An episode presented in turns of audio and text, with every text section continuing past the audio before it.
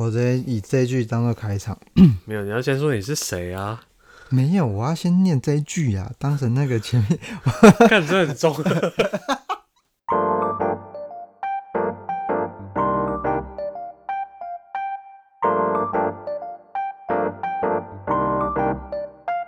死亡本身并不可怕，我们怕的是未知。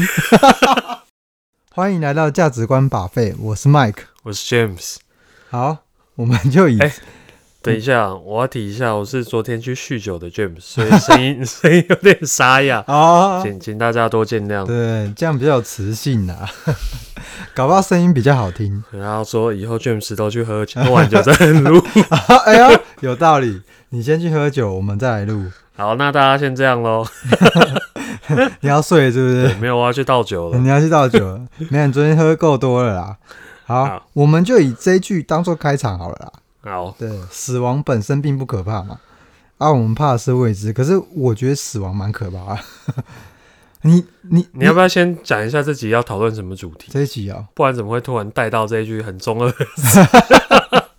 这一句是那个啦，就是别人网志里面，然后我们今天讨论。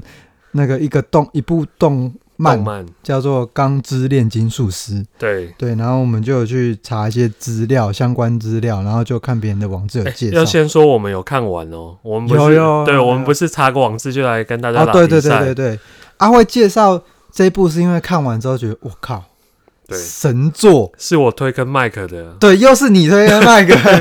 哇，麦克一那边说哦，集数很多哎、欸。看，然后结果我们录完以后，下一次见面说，哎、欸，很好看呢。然后，然后看完还觉得说，哎、欸，好像有点不太够。对，怎么没有下一季？对，怎么没有？怎么没有再继续播？这样，对。所以，所以这一句我觉得就当做开场还还不错。嗯，对对，这是别人写的，应该应该是它里面的，就是里面的有讲到的话啦。有吗？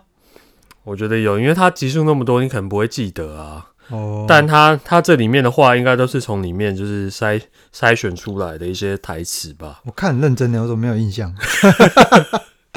好，没关系。可是他这句话，我觉得死亡，你光想到你要死就就很可怕啊。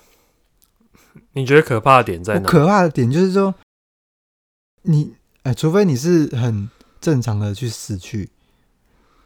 就是就算是正常死，那你觉得正常死你就就不可怕了吗？正常的死就是可能你寿终正寝，可能你已经八九十岁哦。就比如说我那时候很老了，对，对，你觉得这样子可怕吗？觉得好像还好。哎，对，好像还好。哎，我我就算那个年纪，我觉得我还是很，我还是觉得很可怕。你说死亡哦？对，面对死我的感觉，我会觉得你刚刚讲那句话，就是网志写不错，就是因为他讲的好，就是未知，嗯、因为嗯，没有人知道那之后到底是怎么样一个世界，嗯嗯嗯，没有任何的你看到说哦，我去过那边，然后回来跟你讲说去那边是怎样。哦，对，就是它就有点像是你突然降落在一个新的岛屿、新的国度，然后你不知道会遇到什么，你也没有感觉，嗯，你就想要。啊，反正很多电影都有演啊。想象中你在你在你在那个天堂啊，对不对？一片那个 一片祥和之中，对，一一片那个美丽的汪洋大海，有没有？踩在沙滩上，好肥哦，是不是？对吧？没有，我刚我看到这句话，我想到的是什么车祸啊，被刀插死，什么之类，干超可怕。因为因为我觉得死亡是。除非他是很安详的，就是很和平、很平静的，不然我一般人，比如说那种很突如其来的意外什么，很可怕啊。他可能是觉得他只是啊，还有可能是强调他只是死亡之后啦，嗯，对不对？我觉得你比较用坦然的面的态度面对，我跟你的态度不太一样。就算是安详，我还是觉得很恐怖，就是完全就是你要想你是。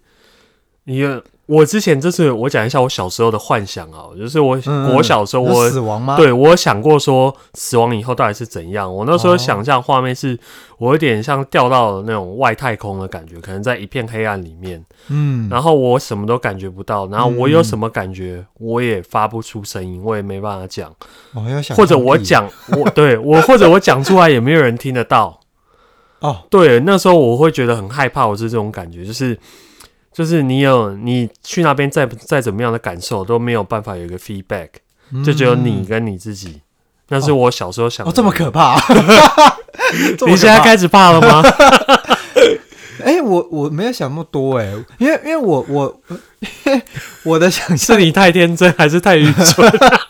没有啊，可是就像我们说，我们、嗯、我们是不没办法知道嘛，嗯，所以我没有想那么多，就是我们是，哦、所以你就是那是未知，所以我就没有想那么多，就是也不是坦然，就是我会觉得说，反正你也没办法决定。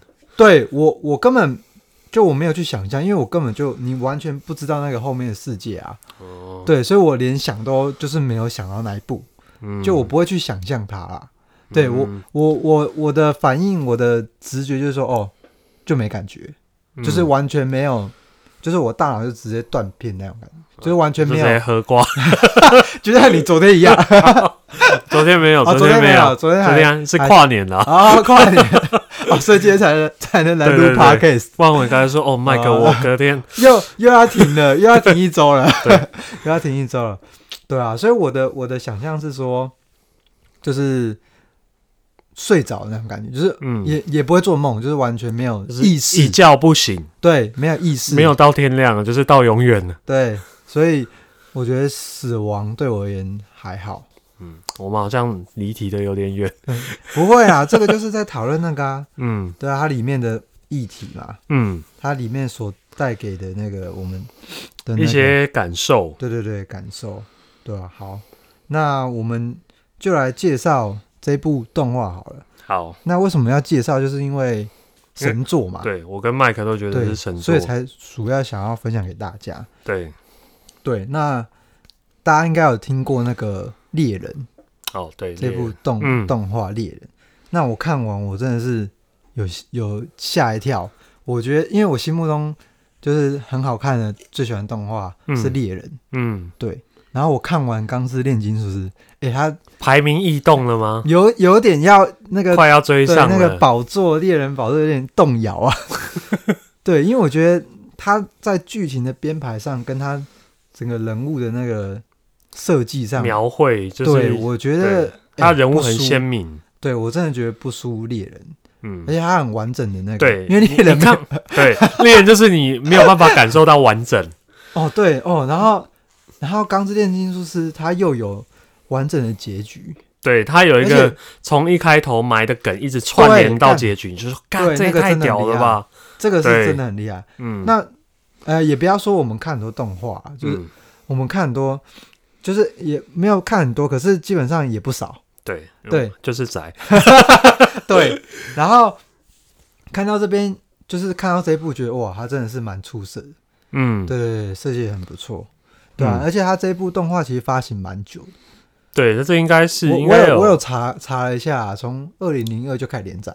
对，已经快二十年前了。对，它大概是嗯连载了九年吧。对，连载了九年。对我我到。到九年之后连载，二零零九就开始有动画，可是近期可能动画也才就是播完这样。没有啦，动画很早就播完，动画也很早就播完了。应该是因为我应该是一六一七的时候看完的。哦，了解。反正很好看就对了。对，很好看。嗯那其实我以前就是学生时，应该是学生时代对就有了。对，我们高国高中那时候，其实电视就有在播。嗯，对。但因为它很长，我们其实就只会看一小段片段。嗯，然后就觉得这个画风没有很帅。哦，对，啊，对，它的缺点，我觉得就是它没有办法招那么多广大的，好像是，好像是的目光，原因是因为它的画风就很普通，对不对？然后那个那个线条，你看就知道，就是它比较简单。对，就人物人物的线条很简单。我们刚才讲的，呃，角色鲜明设计好是他的那个个性啊，还有他的对。其实我们等一下会谈论到啦，他我觉得他角色他每个人所赋予的意义都是有，不像其他的漫动漫可能配角一下就死掉，没有什么，对，就配角没什么那个琢磨。对，对他，对他，他是连配角都有一些代表的意义。对，我觉得还不错。嗯，对啊。然后我我我国。哎、欸，我们学生时代的时候，其实我就要看，嗯，可是嘞，我那时候没有看的，就是因为这一部大家都神作嘛。那为什么我到现在才看？是因为我学生时代的时候，其实有看前面，嗯，有看个一两集，可是为什么没有继续看？是因为我觉得他前面一两集就有点黑暗。哦，对，它前面其实蛮前面就有点黑暗，它前面其实有一点小震撼，对就是如果你心呐，对，有一点血腥。然后，然后，而且重点是血腥之外就算了，嗯，然后它里面有一幕，哎，这边要我们还是要剧透嘛？一点点，这还剧透一点点，对，就是也算是核心啦，就是他前面就会演到了，嗯，就是他有一个合成兽，哦，小女孩，小女孩的合成兽，对，那幕，然后我看到那边，我就因为因为我是一个容易入戏的人，你会到底是入戏还是中二？哎，这个不好说啊，就是我会带感，就是我看的时候我会觉得。哦，很难过，对，很难受，对，超难受。然后我习惯要边喜欢边吃饭边看东西，直接喷出，就是会我会没有食欲。哦，对，那个对，对，然后所以光前面两集就是会让我没食欲，然后我就就就没有继续看下去，就觉得干这部怎么那么黑暗？对，就怕就怕之后都很可，就是都是类类似的。的那个调调这样，对麦克，对小小的心灵就受 从国中就开始受创，对我就怕，哎呦不行不行不行，这个我觉得太可怕了。嗯，对我觉得跟鬼灭一样啊，鬼灭前面也蛮血腥的。嗯，但是我觉得麦克刚刚讲到，就是他前面这几集前面带给人震撼蛮大的。哦，对，尤其现在网络上很多梗图会放那个合成兽图，妈看得超不爽。就看到你就会想到那个、嗯、那个画面，就会有一个无名火，就会很难过，对哦，对对，还很生气。对，你看到 你会是又气，然后我觉得他很厉害，就是麦克讲的那个画面啊，我们到现在看到那个画面，你会跟就是你会带入那个主角的感受，因为主角在那个时候的感受就是他很生气，超生气的，愤怒，然后难过，可是他无能为力，又没办法做什么，可是。观众会跟他完全有一样的共鸣哦。那到现在隔了那么久，我们看到那张图，你还是会有会有那个感觉，会马上浮现出来。对，他光前面就马上抓住那个目光，对观众的那个对吸引大家的目光去看去追。那可能因为那时候呃就不喜欢那种东西啊，因为还没有被荼毒这么深，对，还 还对世界抱有期望，对对，还应该没有那么黑暗吧。对啊，应该是不会这么可怕吧？对，对还还没有感受那么多，因为有些东西就像我们要长大了比较有感觉，看僵尸片要看要看很多才会对才会免疫。嗯，对啊，那时候还没有免快杀一杀啦。然 后这个头断掉还好啊，对啊，又没有爆什么，对，还好吧。对，然后反正那时候就没有看，然后到现在看，可是我觉得现在看跟学生的时候他。看那个感觉不一样，对，完全不一样。对，而且我现在看完这一部，我觉得它比较算是符合，我觉得是大人的动画。哎，对，我觉得它比较成人像，不是十八禁那种成人，不是的，不是不是，就是给那种你看工作有社会历练人看，你会有另外一个感觉。对对，我觉得会，因为它不是像我，我有分享一下我们最近看到那个梗图。就是网络上我会看到梗图说，就是每次大魔王啊 修炼了几百年 或几十年，然后只要跟主角对决，主角的脑袋就会浮现 friendship 友谊跟 memory，就是跟友谊友情的羁绊啊。然后大魔王就一定要输了。他好不容易，对，大魔王每次练了那么久，然后一看到这个就干，又要输了，又要输了。对，修炼好久，然后瞬间就被主角干。对，就是几乎几乎每一部动漫的每次在决战的时候都会有这个固定的套路。嗯。嗯，对。那这一部我觉得他的，他他就是年轻，就比如说学生，他看就是我我们刚才讲那个大魔王那些系列比较热血，他是我会觉得比较少年向，对他比较大家都喜欢那种口热血，对，对对，他喜欢那种。可是钢炼当然他也有都有热血成分，对。可是我觉得没有像其他这么多，对。它它的层次比较可能比较深，然后比较符合大人。大人看，嗯、我觉得感觉不一样。他描述应该是他各个点描述的比较深一点，他不会只着重在一昧的热血。嗯，对，他会让你看到，就是每次在讲一个故事的时候，嗯，每一个段落，他其实各个点，每个角色的状态还会带到，嗯，嗯，你会有比较不一样的感受。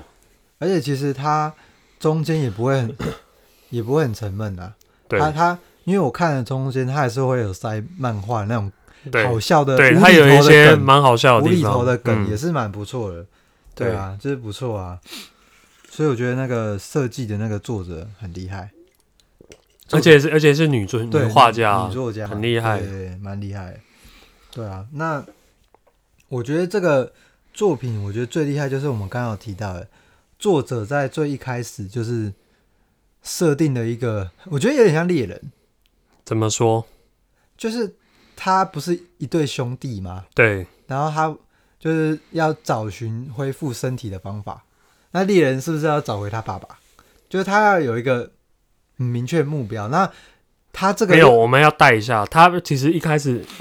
不只为了找回身体，他是为了要复活他们的母亲。哦，那个是最一开始第一集啊，最一开始就是第一第一第二集。他他关他其实啊，哦、他前面带的这个我觉得也蛮好的，就是年纪很幼小的兄弟，嗯、然后他们突然妈妈过世，就是想尽办法要尝试，嗯，就不论怎么样也不懂事啊。嗯嗯，就要复活他的母亲，可是后面有一些副作用，然后开始要找回自己的身体。嗯，不过那个是原因嘛？对。可是我觉得那个是他就是故意弄那个原因，然后有个让他们有个目标。哦、对了对对，嗯、所以我要讲的是，他这个目标设计很厉害。嗯，就是他算是一个谜团，因为你不知道怎么对，到底要怎么样？对，到底要怎么用用什么方式复复那个复原他们的身体？对对，然后这个这个。谜团又那个让我们就是观众的那个想被牵着，想知道的那个欲望又更强烈。对，因为猎人哦，就只找他爸爸，就大大家就是想看他跟他爸爸见面那一幕嘛。对对。那钢炼的话，哦，这个谜团又更大。对他们就追着这个，然后又追到更多、更更多对线索这样子。对，设计的很好。然后，而且最后的结局，他他那个。就是它的结局，就是有，哎、呃，不要串联起来了，不要破梗，对，不要破梗，就反正就是你就可以看到它的结局，就是到底是不是他到底有没有找回来嘞？对，所以我们这个留给留、嗯、留给听众自己去看，对。对，或者说你不想看，你直你就直接上网找。可是、嗯、可是我觉得建议看啦，对。它的缺点是集数多，然后画风不够帅，对对，可是所以所以所以光这点就是。那个比较会少掉大概一半，学生就不会看，因为就不够不够帅啊，不够好看呐，嗯，对，所以我觉得，因为他这正面就没有很强烈，就是比较符合大人，大人 比较喜欢深入一点。我说那个 看的那个，对，看的剧情深入一点，比较层次比较多，比较好看。嗯，对啊，所以我觉得还不错。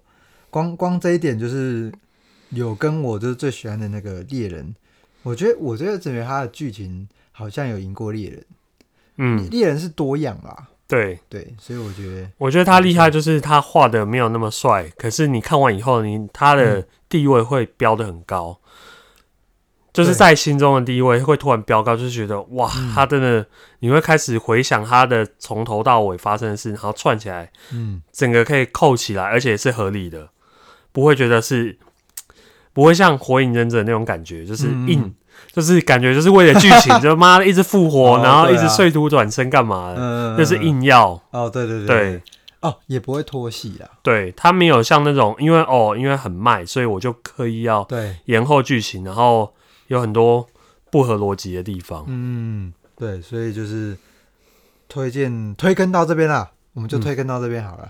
对，我们接下来才要进入我们的正题，就是里面动画的。就是一个，有一个核心的概念，有一个核心概念，就是作者的设计这个动画的核心概念。一一个游戏有，就是这个词一直穿插在这部动画里面。对，就是它的核心，很酷。嗯、好，那我们就进入正题吧。好，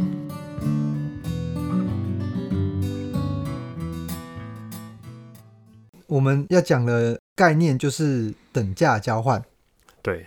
就是相等的、相等价值的交换，等价交换。我先我先介绍一下，嗯，然后我还要特别去查一下，因为他在里，因为是炼金术师嘛，对，那炼金术师顾名思义就是他会，他就是起化学作用，嗯，然后把那个物质转换成另外形态变换，对，形形态变换。然后我就我就有去查，我就有想到以前那个，我记得学生的时代是不是就有念到质量守恒定律？嗯，对，对，对啊，我我我讲一下质量，我没有跟你说很有意思，你先、嗯、大家先不要睡。了，没有，哎、欸，先不要按暂停，我我我讲一下那个定义就好，嗯，不要，我们要我们要我们没有要这么深入，对，我讲一下定义，就是我我还是有去看一下，但我觉得哎、欸、还不错，嗯，对，而且如果你知道的话，比如说你在看电影或影剧的时候，嗯，或者看这部动画，就觉得哎。欸多少有点感 感感觉啦，对，还科普一下嘛，可以。好，对，好。那那个质量守恒定律的定义就是说，嗯、就网络上嘛，那个自然界普遍存在的基本定律。那它的意思是说，就任何的物质和能量，嗯，全部转移的系统，嗯，来说呢，系统的质量就是每系统质量就是说，你每个物品啊，嗯、它所所在的质量，嗯，必须要随着时间推移保持不变。就是你时间过再久，嗯，它的质量都会一样。我我讲白话，就是假设这个、嗯、今天这个这个能量有一百个分子好了，对，它可能会高高低低，一下冲到九九，一下变负九九，但是它这段时间拉起来，它怎样都不会超过一百。对，我觉得它这个定义算是很狭义的，嗯，就不是很很广义，它是很比较。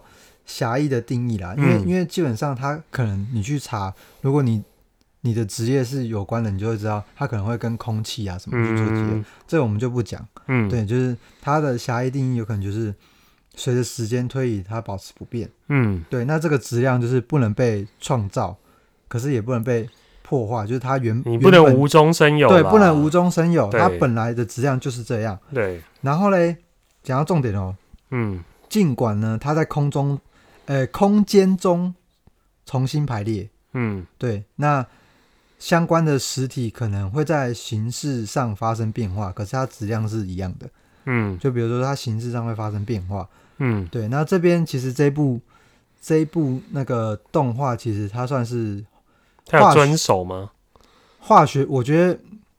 哦，这个等下会讲到，还蛮有趣。嗯、我有去看完了定义再去看，哎呦，还蛮有趣的。嗯，对。那我觉得这一部动画是算是化学反应的质量守恒，就是质量守恒可能有在物理跟化学也有分。嗯，那这就是化学的。嗯，化学就是它里面所谓的炼金术士。嗯，化学反应啦。嗯，对对对。那化学反应一样啊，就是你你化学成分前的质量是等于反应后。组成的质量就一样，嗯，对对对，那所以那刚才讲到，就是《钢之炼金术》里面的那个那个等价交换，对，其实就有点像质量守恒定律。里面。嗯、好，我举个例子好了啦，嗯，当然它动画，我觉得你说它，因为它就只是个动画，对，所以它不可能完全遵守啦，对，我觉得，可是基本上。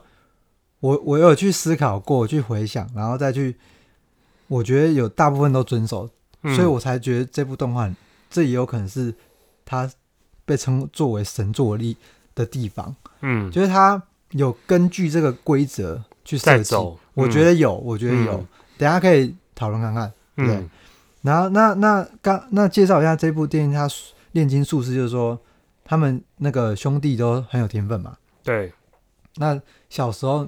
不是有一幕，就是他们在一个那个木桌那边玩，嗯、然后那边练习那个炼金术士。对，那，炼金术，然后他就是那个双手就这样举着，有没有？嗯、我现在就模仿他，双手举着，有没有？嗯、很像那个奇异博士，有没有？那这样子，这样子，有没有？画圆、嗯，有没有？对，他就很像奇异画圆，嗯、然后桌上就长出一个小木马的雕刻。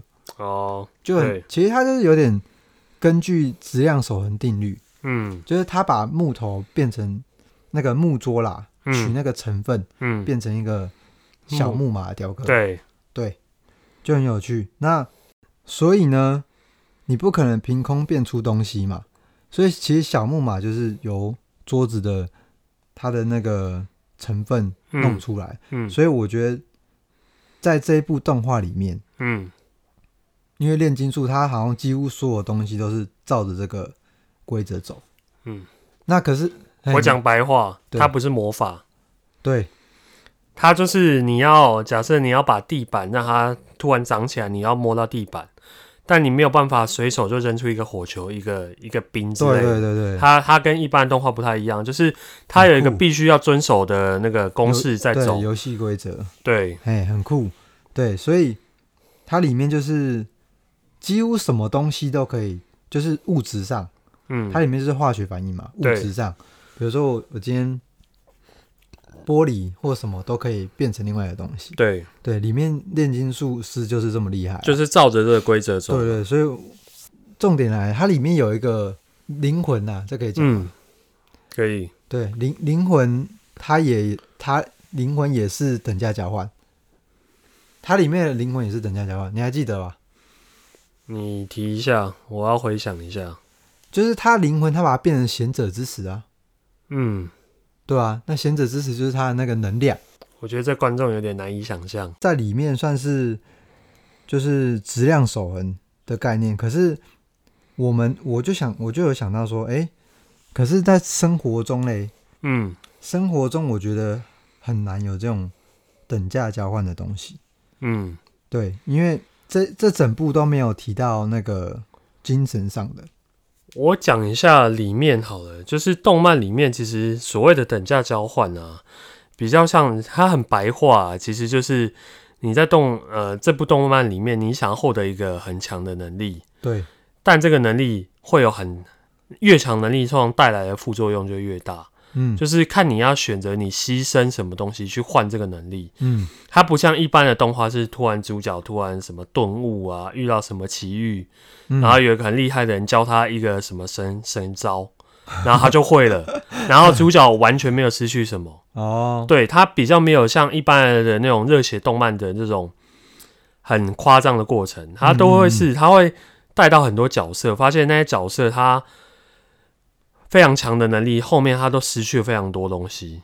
哦，对，他都不是从天而降的。嗯嗯，等价交换嘛。对对，可是它里面比较着重就是能量的转换，所以我才会提到跟质量守恒定律是有关系的。应应该说，它的等价交换是有两层意义啊，一个是里面炼金炼金术的能力，对对对，一个是我觉得也是这部动画它这个词一直出现的，就是它一直在。跟就是这部动画想让我们看的人知道，说很多东西都是要付出代价的。对啊，对啊，没有不劳而获，嗯，无偿获得这种东西。嗯嗯嗯，嗯对。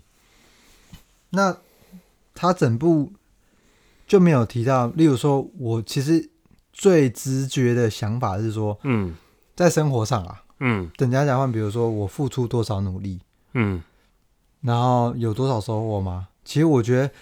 很难去用等价交换去去衡量，去衡量、嗯、很多东西很难用等价交换去衡量的。嗯，对，就就是你你几乎想不到这这方面的等价交换的那个、嗯。我这边的看法有点不一样，因为我一直我看完以后，我会觉得它是神作原因很大的地方来自于他一直在讲等价交换这个概念。对，然后因为开始工作以后，我就会。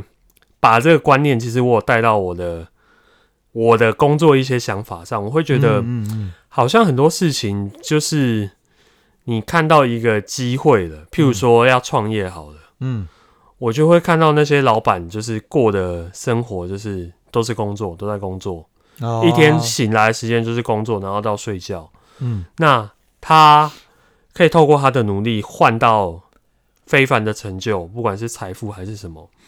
可是他要交换的是什么？嗯、因为一个人都二十四小时嘛，他要换掉就是他的亲情和友情。嗯，他就会没有办法像一般的可能上班的职员有时间陪小孩、带小孩，嗯，陪他的太太或先生，嗯，然后他的朋友也几乎没有时间约，因为他光为了他的工作就是忙得晕头转向了。虽然他可能做得很好，可是他就没有那个时间去处理这些东西。嗯。对，这是我看到的一个等价交换的概念。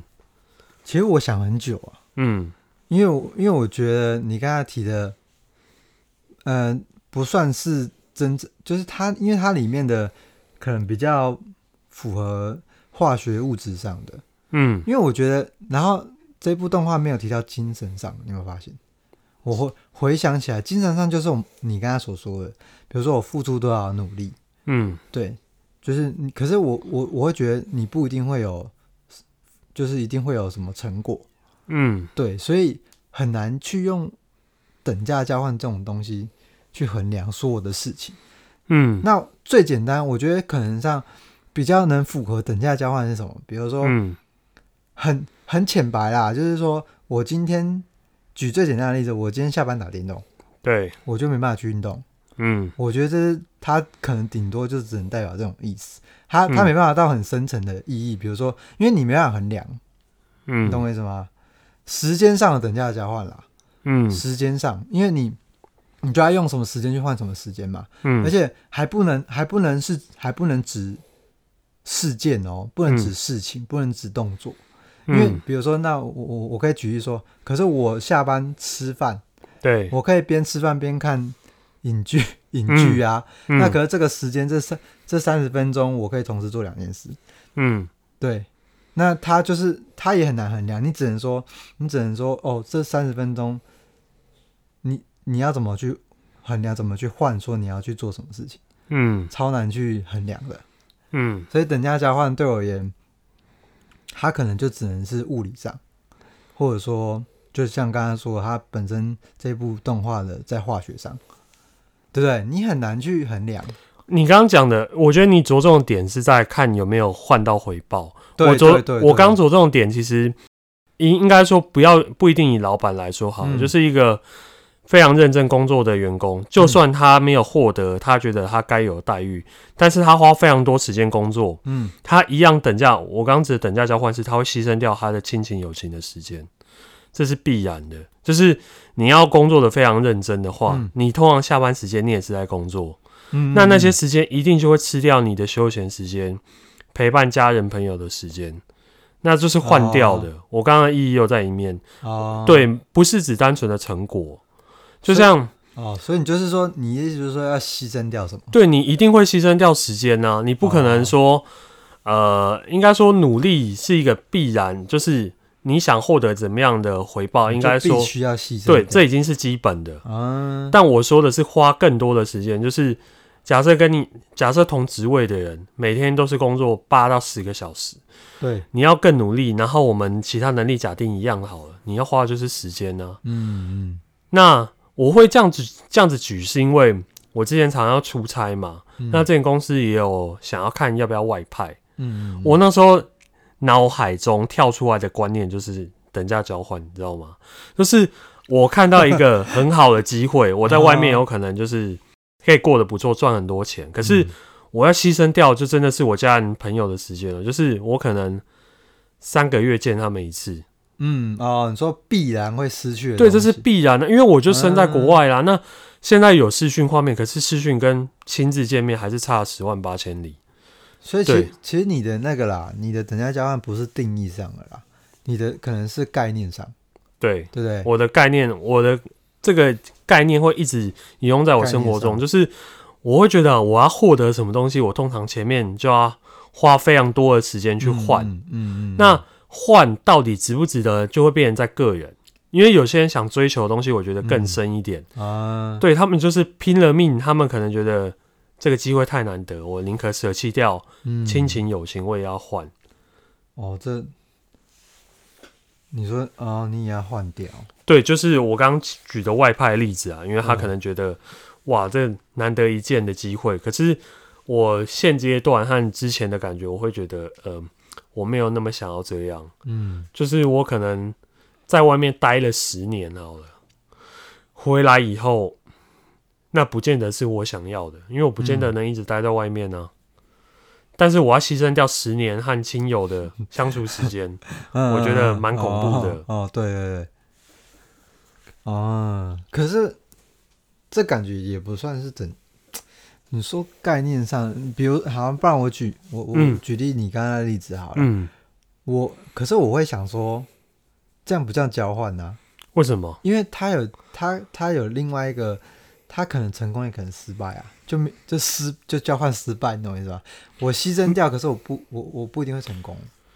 没有，所以我刚刚说我们两个概念是你很你很着重在后，你很着重在结果。嗯，我的重点不在结果，因为结果是没有办法先知道的。可是你要去，我着重是在达到结果之前段的过程。嗯，因为这中间就是你一定要一直牺牲、牺牲、牺牲。可是结果到底怎样不知道啊？就像，就有点像那个功夫里面，呃，就是你买一本秘籍，对，那上面都告诉你怎么练。但是你到底练不练得成，没有人知道。可是你要练，你是不是就要花时间？嗯，因为你可能他告诉你每天至少要练八个小时，嗯，然后练了十年以后你就神功告大成。可是你根本不知道。可是你会觉得有些人会选择，那我要赌一把。那你既然要赌下去，你每天八个小时就是不见喽。嗯，你就没有你那八个小时就不可能去休闲耍废，去找朋友找家人，就不见了。那我讲的。到国外也是类似的概念。你一年假设一季让你回来一次好了，你三个月就是待在那，然后你一季回来就一个礼拜在台湾。嗯，那你那三个月的时间就是完全跟家人，就是只能通通电话、打打字这样子。嗯、对啦，对啦。嗯，好。那呃，我觉得你你的等价交换跟那个动画的应该是不太一样。动画的等价交换。因为因为你的等价交换没有明，就是他你可能是没有明确的，比如说你你出去国外之后，你没办法确切说你一定会有成就嘛，嗯，对嘛，嗯，可是可能动画动画里面的它其实是有明确的交换，就它有确切的东西回来，嗯，对对对对，那那作者在设计的时候。我觉得，我觉得这关系到，呃，动画里面其实有一个很有趣的观念，叫它有一扇门啊，叫真理之门。真理之门，呃，我带一下，这没有，我就不太算暴雷啊。真理之门后面有一个类似神的角色，他在决定这一切的交换算不算等价。但是你如果真的要把等价交换应用在现实生活中，我们没有办法接触到真理之门后面的那个那个神。所以没有东西其实是肯定的，但我只是觉得他给的等价交换这个概念是，呃，他给你一个框架了，但是你下面很多可以自己去解释的空间。嗯嗯，对，因为里面动画它毕竟要走，它不可能说哦，主角这样子做，那其实大家自己去猜，嗯、到底会不会，到底有没有交换成功？哦，你你，嗯，你刚你刚才说到，其实跟我想的一样，嗯。就是真理真理之门，你跟我想的一样，对，它是一个用来就是他自己的游戏规则，他去设计这个真理之门的用意，就是代表说他讲了算，对，呃，就代表说你你的等价交换的衡量标准，嗯，因为其实里面很多，虽然说它可能有些是符合质量守恒定律，可是有些就我没办法去衡量。那他透过真理之门就可以衡量，嗯、就是他、嗯、他那个很真理之门就是控制说你能不能交换到什么的、嗯、的关键点。对，后来想一想，应该的确就是这样。嗯，例如说什么，它里面的人的灵魂，嗯，灵魂你要怎么等价交换？对不对？它的价值怎么定义？对啊，你要怎么定义？对啊。对它甚至是是虚无的啊，那嗯，也不是物理，也不是化学啊，对，所以我刚才我后后来想到的，就是透过真理之门，它里面的一个、嗯、一个开关啦，对，对。它就是一个解释，就是从这边来，对，很有趣，嗯，对，所以呢，那个我们刚才讲的真理之门，我认为在这部动画就是。它代表意义就是衡量的，呃，比如说所有像是刚才说的灵魂，所有东西交换的条件，就是它能，能，它是天平啦，对，天平，你能你能换到什么？嗯，它由他决定，他是那个天平。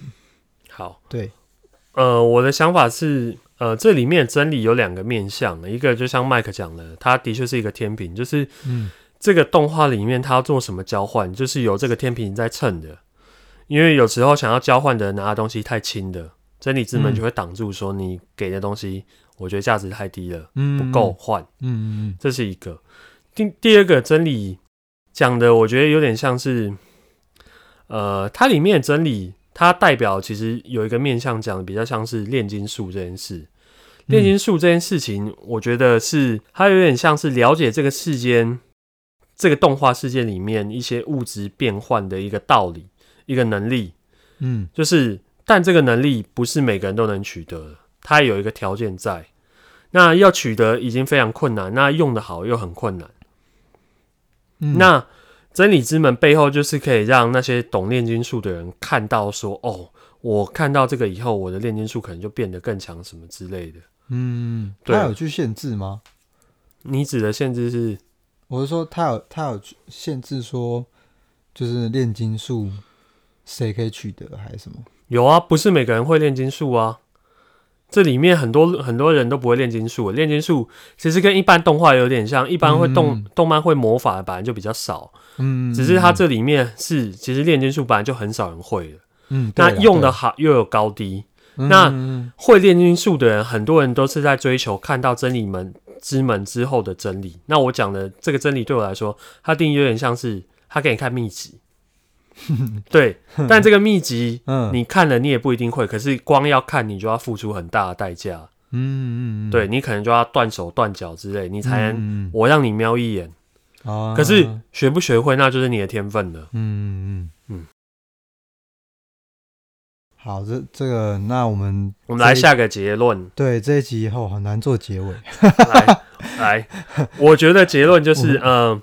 这部动画虽然集数很多，我们都会推荐大家去看，因为它里面讲的，就是其实像我们前面讲的，它跟一般的动画不太一样，是它的主角、配角、正邪两方，嗯，其实都有各自的每每个大大小小人物都有贯彻自己的信念在做哦，没有善恶之分。对，他其实有时候他会，他也会。跳到反方那边去，让你看他背后的故事。哦，它的意义是什么？对它，它不是像很多的的动漫，就是黑白是两色，它很多时候都是灰的。他自己的动机，对，他有他的动机，因为他的背景，所以他想要达到什么样的事。嗯、然后也不是好人一定有好结果，坏人一定会死。你有时候看到说，哎、这角色妈的，明明在一般动画他早就该死，结果他活到最后，哦、然后有一些很重要的好的角色却在突然就叭就死了。嗯，我觉得这更接近真实的世界。嗯，好人未必有好报，那坏人有时候反而能笑到最后。嗯，这很真实啊。然后我们讲的等价交换和真理这个。这个两个概念，你看我我跟麦克的想法完全不一样，嗯，可是也没有对错啊，因为这就是动这动漫里面提的，嗯，每个人看完都会有各自不同的解读，那我们推荐大家去看，然后都可以产生，我觉得都会有不一样的想法和共鸣，嗯，啊，不是你你有动机就可以从恶啊，对，什么我要想要更多的钱，对，我要去抢劫，哎，不是这样啊，对，我们都是劝人为善，对对。对，好好好，好，那我们这集就到这边。嗯，好，好，好，谢谢大家，谢谢大家，拜拜，拜拜。